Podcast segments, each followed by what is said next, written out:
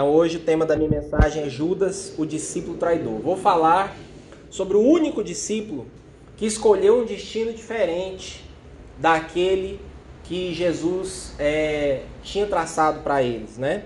Dos doze, onze, onze discípulos abraçaram o, o destino, o chamado para serem pescadores de pessoas, mas um dos discípulos decidiu trair o Senhor, não se arrependeu, ainda selou o seu destino, suicidando-se. Interessante que no grupo dos doze discípulos, Jesus ele sofreu com as brigas dos discípulos para saber quem era mais íntimo né, do mestre, é, quem era mais importante, mais poderoso. Teve que refrear instintos assassinos, a gente falou disso no ano passado, de discípulo que queria mandar fogo do céu, que queria queimar os outros, é, discípulos que foram influenciados pelo, pelo inimigo, por Satanás, e Jesus teve que repreendê-los. E a dificuldade com a incredulidade dos discípulos, com a dificuldade que eles tinham de crer na palavra dele. E finalmente, quando ele mais sofreu, na hora mais difícil da sua vida, todos os seus discípulos o abandonaram. Um dos mais íntimos, que a gente já viu sobre ele, negou que conhecia Jesus, afirmou, xingando, dizendo palavrões, enfaticamente que não conhecia a Jesus, e ele ainda teve um dos discípulos que, na verdade, foi quem o traiu, quem o vendeu para os seus inimigos, literalmente o vendeu e o entregou para ser preso e torturado. Isso levanta a pergunta: será que Jesus já sabia que Judas iria traí-lo? Quando você para para pensar é, que é o próprio Senhor Jesus, é o Filho de Deus que escolhe aqueles homens. Essa é uma pergunta teológica profunda, né? Será que Jesus sabia que Judas iria traí-lo? Uma outra pergunta: será que Judas já desde o começo estava disposto a trair Jesus, já entrou no grupo para trair Jesus, ou será que isso foi um processo? E isso é uma conversa para a gente é, sentar a uma mesa e conversar bastante, né? Mas eu quero afirmar para vocês hoje que Lu, uh, Judas, o evangelista Lucas, nos conta que Judas foi escolhido por Jesus exatamente igual aos outros. E o texto de Lucas capítulo 6 diz que Judas veio a ser o traidor. Ou seja, foi um processo. Ele se tornou o traidor. E por que, que ele se tornou o traidor? Antes de falar sobre isso, eu quero te dar um pouquinho de história sobre Judas, como eu já fiz com os outros discípulos. Quem era Judas Iscariotes? O nome Judas, assim como eu falei de Tiago semana passada, é... o nome Judas era muito comum naquele tempo, né? Judas, na verdade, é o mesmo que Judá, que é um dos doze é, patriarcas, um dos doze filhos de Jacó. Inclusive, tem vários Judas no Novo Testamento.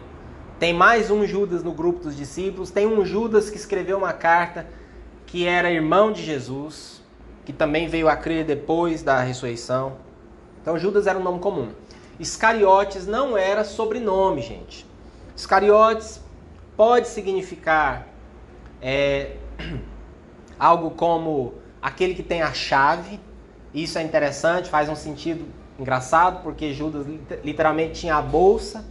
Ele era o tesoureiro do grupo, então ele realmente tinha a chave dos recursos financeiros de Jesus, todas as doações, as ofertas que Jesus recebia, Judas tomava conta, então ele tinha a chave mesmo.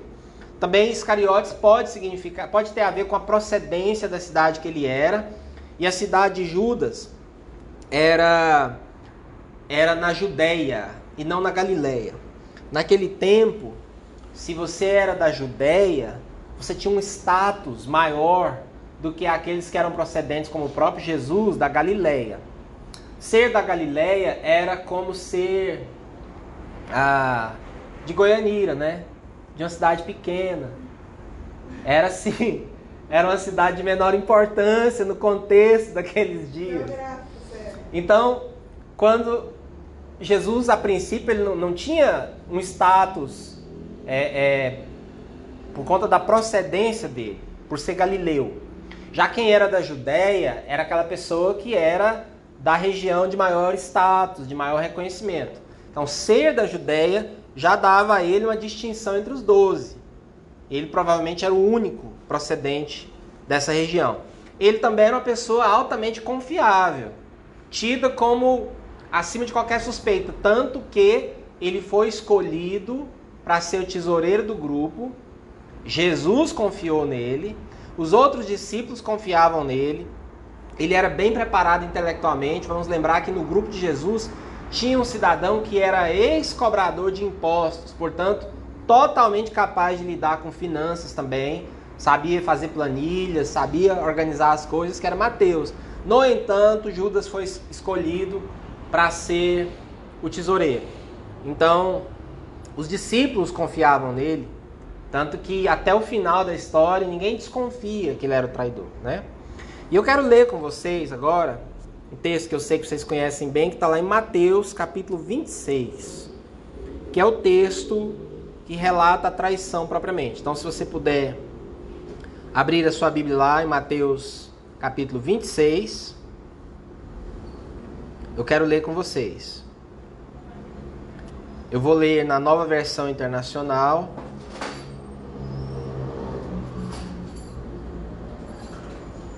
Mateus 26, versículos 47 ao 50. Abra sua Bíblia aí. O texto diz assim: Enquanto ele ainda falava, Jesus falava, chegou Judas, um dos doze com ele estava uma grande multidão armada de espadas e varas, enviada pelos chefes dos sacerdotes e líderes religiosos do povo. O traidor havia combinado um sinal com eles, dizendo-lhes: Aquele a quem eu saudar com um beijo é ele. Prendam-no. Dirigindo-se imediatamente a Jesus, Judas disse: Salve, mestre! E o beijou. Jesus perguntou: Amigo, que é que o traz? Então os homens se aproximaram, agarraram Jesus e o prenderam. Esse é o texto é, definidor de Judas como traidor, que mostra ele dando o clássico beijo, que foi um sinal combinado para identificar Jesus. Falei com vocês semana passada sobre uma curiosidade relacionada a isso. Mas o fato é, ele faz esse, esse gesto, que é uma coisa tão bonita, né? Mas num momento tão, tão infeliz, então se torna uma coisa é, icônica, o famoso beijo de Judas. E Jesus o chama de amigo. Jesus o chama de amigo. Mas a pergunta é, o que, foi, o que fez de Judas um traidor? Por que é que esse discípulo que desfrutava de, da confiança do Senhor, que era um dos doze, o texto aqui começa dizendo que chega Judas, um dos doze. Depois o texto passa a chamar de traidor. Por que é que Judas se tornou traidor? Nós precisamos aprender sobre isso, porque eu já quero te adiantar uma coisa. Judas não chegou no grupo como traidor. Essa traição dele, como aliás praticamente todos os nossos pecados, todas as grandes quedas, é um processo. É uma ladeira escorregadia. É um longo processo. E quando você estuda a palavra do Senhor, você percebe algumas algumas coisas que levaram Judas a esse processo de se tornar o traidor. A primeira delas, expectativas erradas a respeito de Jesus. Ah, tudo indica que Judas se decepcionou com o fato de Jesus não ser um líder que tivesse um projeto é, é, político militar para Israel. Ah, o reino de Jesus, ele afirmou isso várias vezes, demonstrou isso não era um reino desse mundo, não era um reino que seria implantado à, força da espada. Jesus deixou claro o tempo todo que o reino dele era um reino espiritual, era um reino que começaria de dentro das pessoas para fora, que ele veio para servir, que ele veio para dar a sua vida, que ele veio para morrer pelas pessoas, que ele não tinha nada a ver com os anseios políticos das pessoas naquele tempo, não era esse tipo de Messias, um Messias que foi sendo construído na cabeça dos judeus ao longo dos séculos, né? um, um, um Messias que viria para ser um, um grande líder militar que levaria Israel de volta ao status de potência, né? De país livre, eles estavam debaixo da opressão do Império Romano naqueles dias. Então havia um anseio por um, por um, por um Messias que fosse um, uma espécie de guerrilheiro que viesse, que, que unisse a nação para botar o império para correr, para se tornar uma potência. E quando Judas vê essas expectativas frustradas, ele então tenta tirar algum proveito é, financeiro do fato de ser discípulo de Jesus. Então, ao que parece, ele exerce ministério junto com os outros discípulos até o fim, mas ele faz esse, aquele plano, aquele esquema, combina com os principais sacerdotes, com os inimigos de Jesus, com os religiosos, uma quantia em dinheiro, recebe essa quantia e começa a procurar uma ocasião para trair o Senhor. A primeira vez que a Bíblia menciona, cronologicamente, a traição de Judas é em João capítulo 6. Eu quero ler esse texto com vocês também agora. João capítulo 6. Vamos abrir lá? João capítulo 6. E a gente vai ler os versículos 70, do versículo 70 em diante.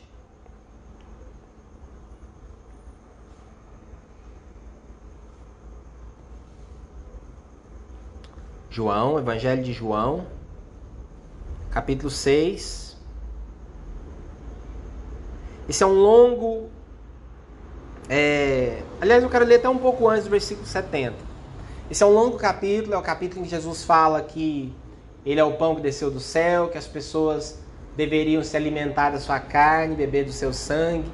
E esse discurso de Jesus é, vai confundindo e, e depois irritando as pessoas e é nesse momento que muitas pessoas o abandonam. Olha só, logo depois de ter alimentado a multidão, essa multidão queria mais comida. Jesus fala: Olha, eu quero que vocês não percam a, a não percam de vista que eu não vim para dar pão e peixe para vocês, eu vim para dar minha própria vida. E aí esse discurso choca, confunde, e a multidão que num momento estava toda feliz porque tinha ganhado comida do Senhor começa a abandoná-lo. E aí é, vamos ler a partir do versículo 66. João 6, 66. Daquela hora em diante, muitos dos seus discípulos, olha que interessante, muitos dos seus discípulos voltaram atrás e deixaram de segui-lo. Pessoas que já tinham se comprometido, pessoas que eram daqueles que andavam atrás de Jesus, que estavam sempre ouvindo, que tinham compromisso com ele, deixaram de segui-lo. Jesus então pergunta aos discípulos que eram os mais íntimos e que ele chamava de apóstolos, enviados, os doze. Vocês também não querem ir? Simão, então, Pedro lhe dá aquela clássica e bela resposta: Senhor, para quem iremos? Tu tens as palavras da vida eterna, nós cremos e sabemos que és o Santo de Deus. Então Jesus responde: Não fui eu que escolhi vocês, os doze? Todavia, um de vocês é um diabo. A palavra diabo não é só o nome próprio do diabo, mas a palavra diabo significa adversário, inimigo. E aí o texto diz, no versículo 71, ele se referia a Judas, filho de Simão Iscariotes, que, embora fosse um dos doze, mais tarde haveria de traí-lo. Esse texto aqui, essa história, acontece um ano, na Páscoa, um ano antes da crucificação. Portanto, pelo menos um ano antes, Jesus já sabia do traidor em meio aos seus discípulos. Só que Jesus nunca falou isso diretamente. Eu acho de uma elegância, de uma nobreza, né? De Jesus nunca ter exposto, nunca ter expulso o traidor, embora ele soubesse, mas ele nunca falou disso diretamente. Até mesmo no final, na noite da ceia, é, daquela refeição que Jesus estabeleceu que nós vamos fazer hoje, Jesus é, nunca menciona diretamente. Ele faz isso de uma maneira bem sutil, né? Então, primeira coisa que leva Judas a ser um traidor são expectativas erradas. Nós vamos aprender sobre isso. Porque quais são as nossas expectativas em relação a Jesus na nossa vida? Judas se decepcionou com com o Messias que ele queria que se enquadrasse nas expectativas dele que era a expectativa de muita gente naqueles dias, de um líder religioso é, que fosse uma espécie de libertador político, militar também. Quando Jesus não se enquadra nisso, ele se decepciona e se torna um traidor. Qual é o nosso risco?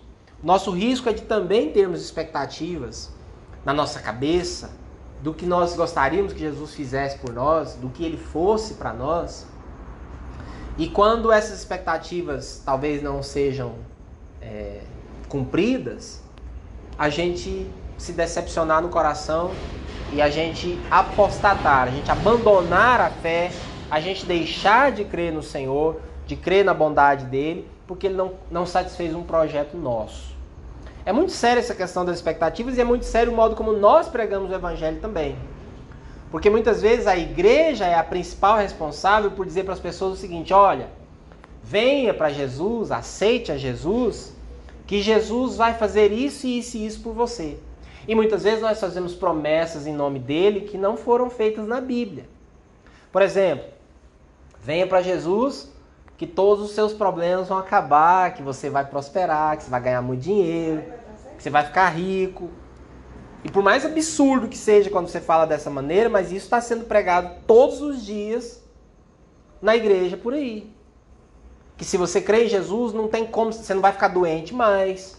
Você você vai casar com as pessoas dos seus sonhos, você não terá mais problemas emocionais, você vai ficar rico.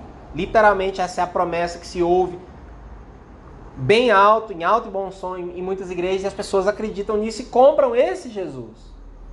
Só que aí o tempo passa e a pessoa descobre que, que Jesus, na verdade, não tem compromisso com esse tipo de, de, de promessa. Embora o Senhor sim nos abençoa, nos restaura, faz você feliz de todas as formas, te prospera, eu creio nisso, mas na verdade Jesus não é esse Papai Noel que é anunciado por aí. E na verdade a gente descobre que a vida cristã não é uma vida sem problemas, às vezes bem ao contrário. É uma vida que tem sim perseguições, que tem angústias, que tem apertos, que tem dificuldades.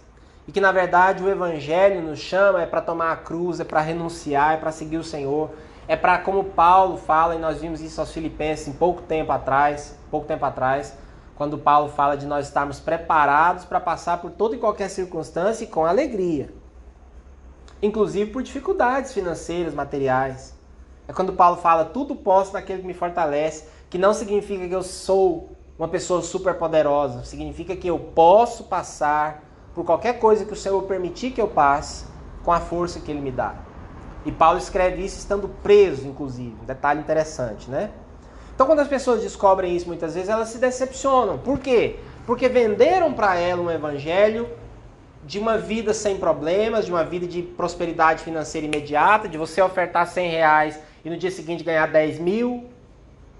E, e aí a pessoa se decepciona e, portanto, entra numa rota de traição ao Evangelho, de abandono do Evangelho.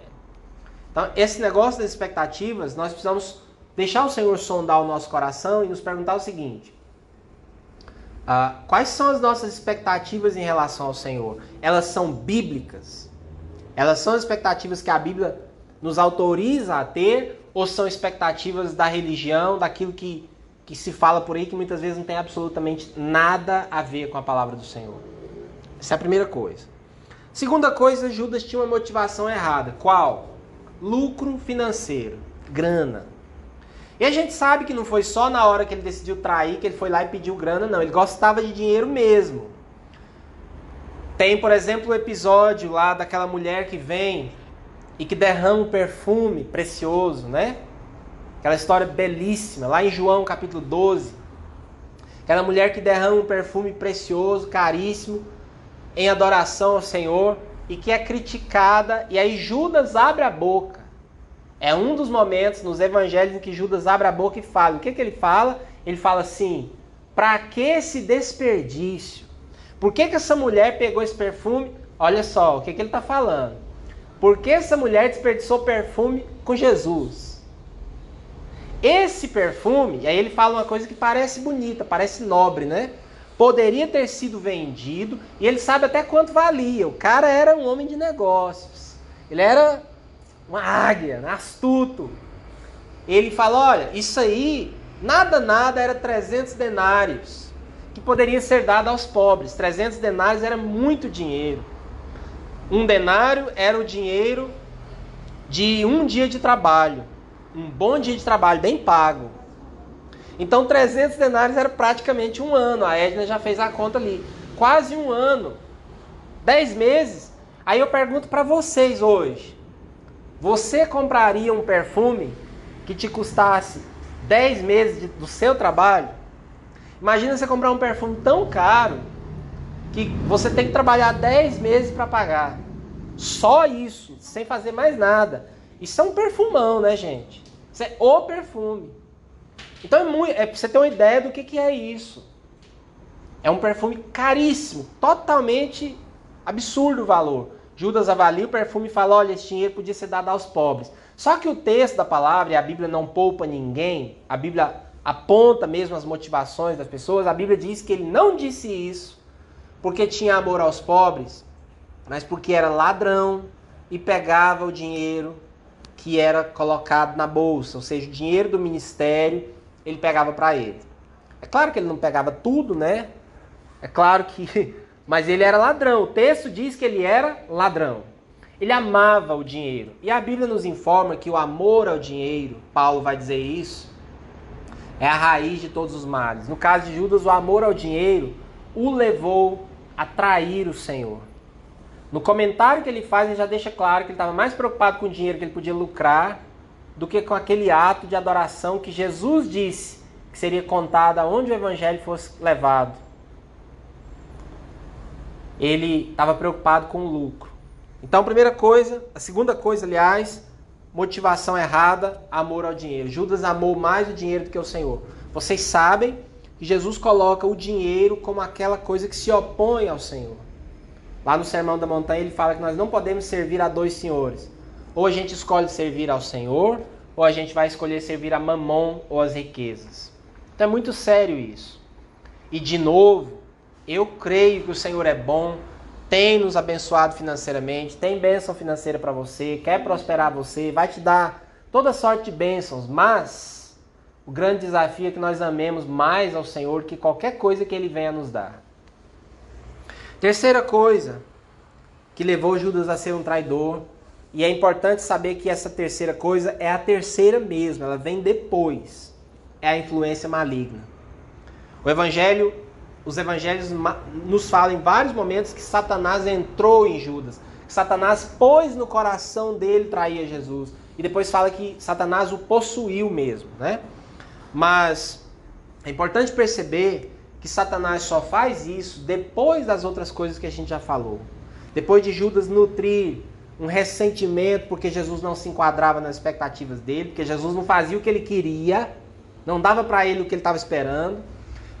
Depois de Judas amar o dinheiro, se tornar ladrão, não ter escrúpulos de pegar o dinheiro que era para sim para dar aos pobres, para suprir as necessidades do próprio Jesus, alimentação, o ministério, né? O ministério de Jesus era mantido por doações e ele pegava para si. Aí ele começa a ser influenciado. E aí vem os níveis de ataque maligno. Primeiro, Satanás começa a influenciar, colocar, como dizem os adolescentes, os meninos, né, dar as ideias, começa a colocar, dar as dicas, começa a falar as coisas na cabeça, começa a influenciar a, a, os pensamentos, as motivações, as decisões, até finalmente possuir a pessoa e levá-la a fazer o que ele quer. Então é importante e aí tem vários textos nos evangelhos que mostram isso. Satanás pondo no coração dele e depois Satanás literalmente o possuindo, entrando nele para ele fazer o que fez. Agora, o mais triste a respeito de Judas, depois que a gente vê essas coisas que o levaram a trair, é que ele nunca se arrependeu. Isso é o mais triste. Porque, e essa comparação que eu vou fazer agora é clássica, né? Você já ouviu isso milhões de vezes. Quando você compara Judas com Pedro, o que os dois fizeram não foi tão diferente assim. É, Judas foi mais esperto, arquitetou, tinha um plano e ganhou dinheiro, inclusive. Pedro não, Pedro foi um covardão que não teve coragem de sustentar a sua fé e negou a Jesus. Mas ele também traiu a Jesus. Ele abandonou o Senhor, negou que o conhecia e fugiu, covardemente. Só que Pedro, como a gente já viu, se arrepende. Pedro aceita ser resgatado. E eu quero agora te falar de uma definição de arrependimento. Arrependimento, segundo a Bíblia, é você se deixar ser encontrado. Essa definição está, por exemplo, em Lucas capítulo 15, de modo bem claro, quando Jesus conta três histórias. A história da ovelha perdida, a história da moeda perdida e a história do filho perdido. E nessas histórias, o conceito de arrependimento é se deixar ser encontrado. Não sei se você já ouviu esse conceito de arrependimento. Que não sou eu que inventei, está na Bíblia. Mas se fala muito de arrependimento como uma mudança de mente. E arrependimento é isso mesmo. Só que arrependimento também, o conceito bíblico de arrependimento, e eu quero abrir, abrir, ampliar aqui a sua visão de arrependimento, é você se deixar ser encontrado. Porque até mesmo o nosso arrependimento, ele não, ele não vem de nós. A Bíblia diz, Paulo fala aos romanos, que a bondade de Deus é que nos conduz ao arrependimento. Se não fosse a bondade do Senhor, se não fosse o amor intenso, o amor apaixonado, o amor incrível de Deus por nós, por mim, por você, se o Senhor nos entregasse aos nossos desejos, aos nossos pecados, às nossas paixões, nós não nos arrependeríamos. Nós nos perderíamos, nos afastaríamos dele e não voltaríamos nunca mais, não acharíamos o caminho de volta. Mas nas três historinhas que Jesus conta lá em Lucas 15, o arrependimento é o ser achado. É a ovelha que o pastor larga todas e vai atrás para encontrá-la, e quando a encontra, a coloca nos ombros e volta para casa e faz uma festa por causa de uma ovelha, e ele tinha outras 99. É a mulher que varre a casa, que vira tudo de cabeça para baixo até achar uma moeda. E faz festa e conta para as amigas. Porque melhor que achar uma moeda é contar para as amigas que achou. Né? É a história de um pai, e esse ele não vai atrás. Ele deixa o filho que tem vontade própria, que escolheu, que quis que o pai morresse. Que falou: Pai, eu queria que você morresse, mas como você não morre, me dá a minha herança, o que foi uma ofensa que nós não temos palavras para explicar na nossa língua e na nossa cultura. Mas aquele pai faz o que o filho pediu, deixa ele ir, dá a ele a herança, ele pega a grana, bota no bolso e some para uma terra distante, como quem diz: Eu quero distância desse pai, dessa família, dessa fazenda, dessa vidinha. Eu tô louco para viver a minha vida. E ele vai e vive a vida louca enquanto tem grana.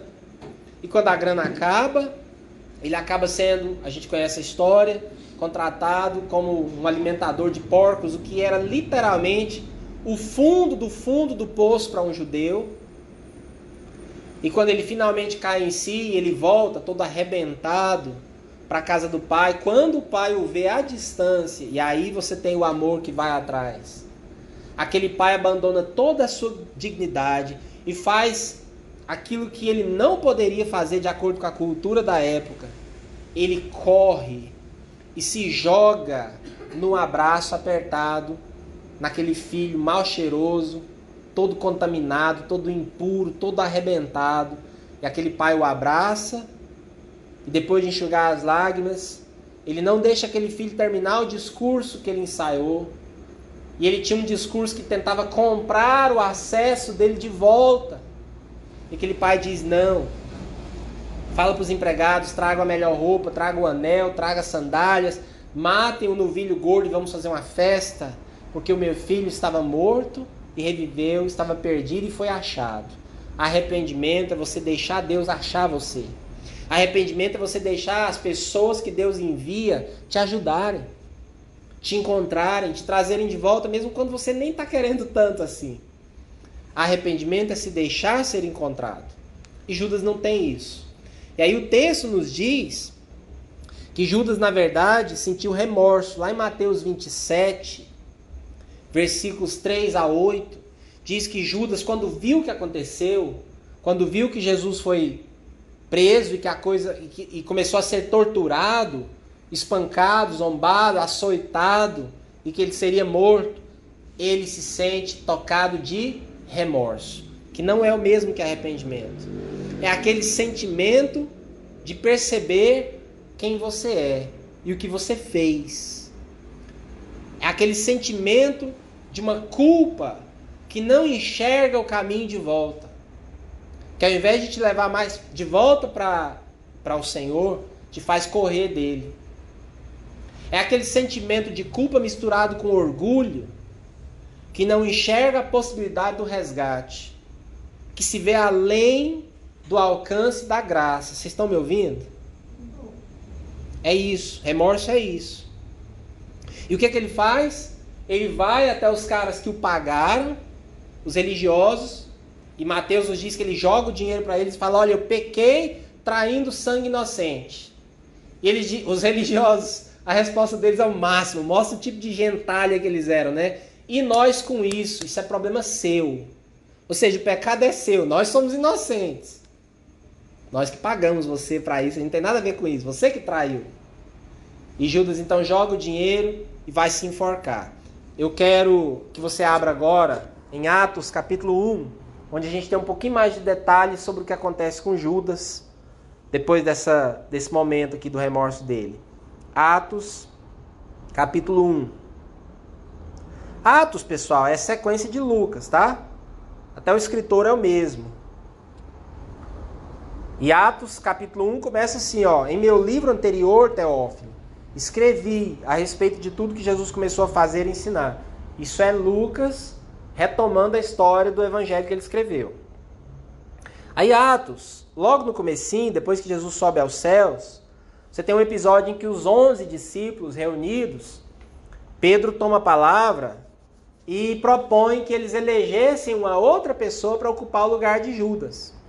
Olha o que Pedro fala em Atos, capítulo 1, versículo 16. Pedro diz assim: Irmãos, era necessário que se cumprisse a escritura que o Espírito Santo predisse por boca de Davi a respeito de Judas, que serviu de guia aos que prenderam Jesus. Ele foi contado como um dos nossos e teve participação neste ministério. Com a recompensa que recebeu pelo seu pecado, Judas comprou um campo. Ali, olha o detalhe horrendo. Caiu de cabeça. Seu corpo partiu-se ao meio e as suas vísceras se derramaram. Todos em Jerusalém ficaram sabendo disso de modo que na língua deles esse campo passou a chamar-se Aceldama, isto é, campo de sangue. Aí você fala, mas Judas não se enforcou? Sim.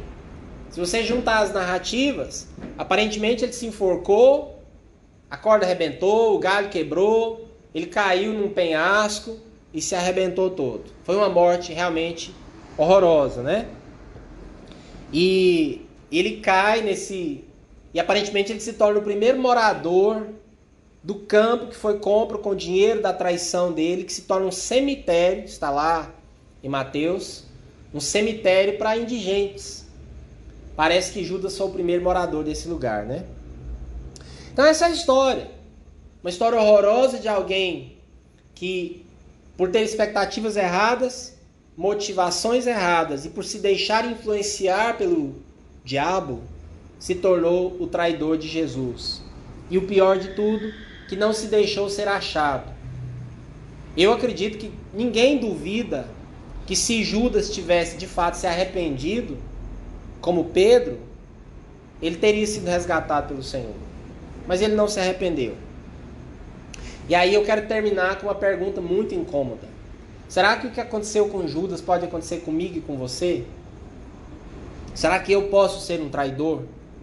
Essa pergunta, inclusive, foi feita pelos discípulos à mesa da ceia. Quando Jesus fala: Olha, um de vocês vai me trair, um de vocês aqui é um traidor, eles começam a perguntar assim: Sou eu, mestre? Acaso sou eu? O próprio Judas pergunta. Todos eles perguntam. Eu quero dizer para vocês hoje que nós podemos nos tornar traidores do Senhor e da fé cristã. Agora, se você já é, quem faz essa pergunta já sabe a resposta. Quando você pergunta, seria eu? Será que eu sou um traidor? Os discípulos se perguntaram isso. Mas o traidor que também perguntou é o único que sabia de fato que já era, que já tinha decidido, que já tinha um projeto no coração, que já tinha, que sabia que suas expectativas tinham sido frustradas e que sabia que o seu coração estava no dinheiro. Que interessante que o evangelho também nos conta que ele faz uma proposta para os sacerdotes, para os líderes religiosos e fala: olha, vocês me dão aí um dinheiro para eu entregar ele para vocês e eles se alegram com isso. Foi uma negociação que trouxe alegria, tanto para os gananciosos, para os líderes religiosos que queriam prender Jesus e não sabiam como fazer isso. Nada melhor que alguém do grupo de dentro para entregá-lo, como para Judas, que encontrou uma maneira de ganhar aquilo que ele mais amava na vida, que era dinheiro. O meu chamado hoje, exatamente na noite da ceia, que foi o momento em que Jesus literalmente disse para Judas: Olha, eu já sei quem é você, eu já sei o que você vai fazer. Inclusive, faz o seguinte: vai logo. O que você tem que fazer, faça depressa. É, nessa noite em que a gente rememora essa refeição, meu desafio para cada um de nós, para mim e para você, é que a gente deixe o Senhor rever as nossas expectativas, as nossas motivações e qual o espírito que nos influencia. Que o Senhor nos, nos ajude a termos dele as expectativas que estão na palavra. E a principal expectativa que nós temos que ter em relação ao Senhor Jesus, sabe qual é? É que ele seja Senhor da nossa vida. É que, como nós cantamos hoje, que ele tome o lugar dele na nossa vida, e o lugar dele não é para servir os nossos interesses. O lugar dele na nossa vida é para ser Senhor. Nós é que o servimos. Nós é que o servimos, não é ele que nos serve. Nós é que o chamamos de Senhor e Mestre, não ele que vai virar para nós e dizer: Sim, amo, o que você deseja que eu faça? Essa tem que ser a nossa motivação, a nossa expectativa. A nossa motivação não pode ser no lucro, no ganho que ele vai nos dar, mas sim em saber que nós já ganhamos o mais precioso. Eu quero te dizer uma coisa: quando foi a última vez que você já parou e se alegrou e falou assim: Eu já tenho o maior tesouro do universo? Tudo que vier para mim é lucro. E o que não vier, não tem problema, porque eu já ganhei o maior tesouro. Percebe a diferença? Percebe como isso muda a sua vida? Quando você percebe que o Senhor não te deve nada, porque Ele já te deu tudo. Ele já deu Ele próprio. Paulo fala aos Romanos, capítulo 8, versículo 32, que o Senhor, o Deus, nos deu o seu próprio filho. Como ele não vai nos dar o resto? O resto para Deus, gente, quem deu o seu próprio filho. O que, que ele não pode te dar? Quando você entende isso, isso muda a sua motivação. Você para de buscar em Deus lucro material, você passa a se alegrar todos os dias sabendo que você já tem o maior tesouro do universo. E todas as demais riquezas estão escondidas nele. Paulo também fala isso toda a sabedoria que você precisa, todo o recurso, todo o dinheiro, tudo, tudo, tudo está escondido nele. E por último, que o Senhor possa nos livrar de sermos influenciados pelo inimigo, que é aquele que vem para dar o empurrãozinho final para a gente fazer a besteira. Mas que nós sejamos influenciados e possuídos e dirigidos pelo Espírito Santo de Deus, que nos leva a ser achados quando nós erramos, a desejar ser achados quando nos arrependemos, ia ter um coração igual ao de Pedro, que não teve remorso, mas se arrependeu e se permitiu ser encontrado e reconduzido. Essa é a minha oração por você hoje.